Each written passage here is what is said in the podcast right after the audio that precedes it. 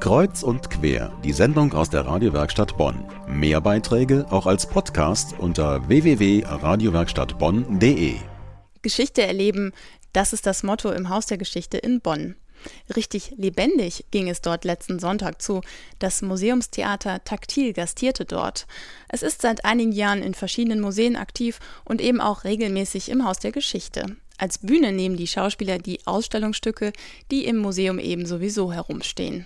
Die Hauptaufgabe der Frau, ihre Pflichten als Frau und als Mutter zu erfüllen, darf durch Arbeiten außer dem Hause nicht beeinträchtigt werden. Die Texte dieser Spielszene sind original. Auszüge aus Reden von 1952, fiktiven Abgeordneten in den Mund gelegt. Die Bundestagsdebatte über die Aufgaben der Frau in der Gesellschaft ist nur ein Stück von mittlerweile neun, die das Theater Taktil regelmäßig aufführt. Im Haus der Geschichte treten sie als Trio auf: Gisela Nohl, Tommaso Tessitori und Martin Bubner, der im Bundestag als Abgeordneter Wähler für die Frau am Herd plädiert der 51-jährige Schauspieler und Architekt ist Mitbegründer von Taktil und zudem auch als Gruppenbegleiter im Haus der Geschichte tätig.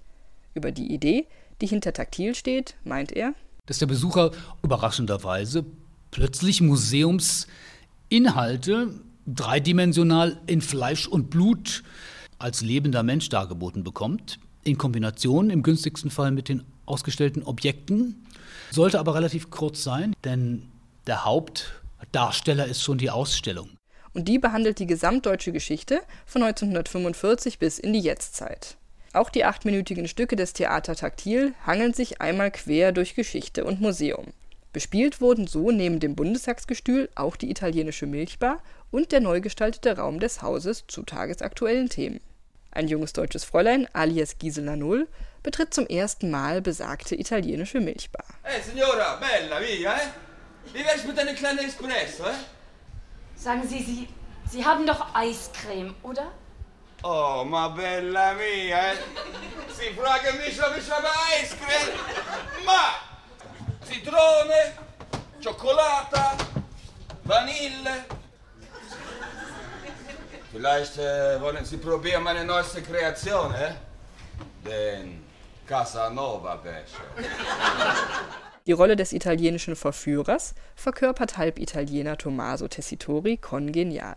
Und auch Gisela Nohl mimt trotz ihrer 53 Jahre den jungen, unbedarften Teenie so authentisch, dass man sich inmitten der Kulisse aus Petticoats, Vespas und Jukebox in die 50er Jahre zurückversetzt fühlt.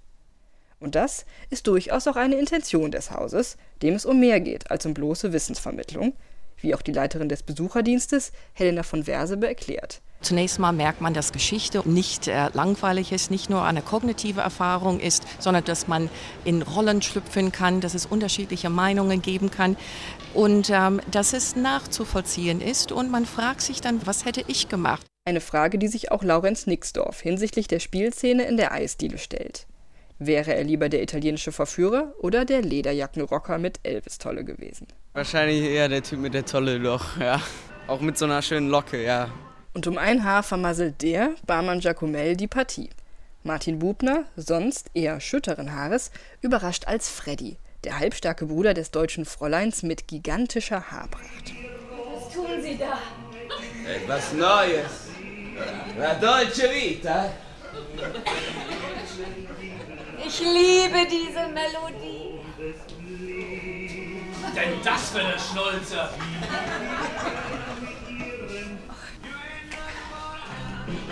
Eddie, was machst du denn hier? Martini Rossi, Amadallo. Martini Rosso.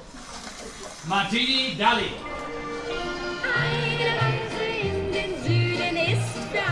Schick und fein. Doch zwei kleine Italiener möchten gern zu Hause sein. Die Museumstheatertruppe von Taktil im Haus der Geschichte. Melanie Riedel war dabei. Die nächste Aufführung von Taktil ist noch eine Weile hin. Wir sagen Ihnen Bescheid, hier bei Kreuz und Quer.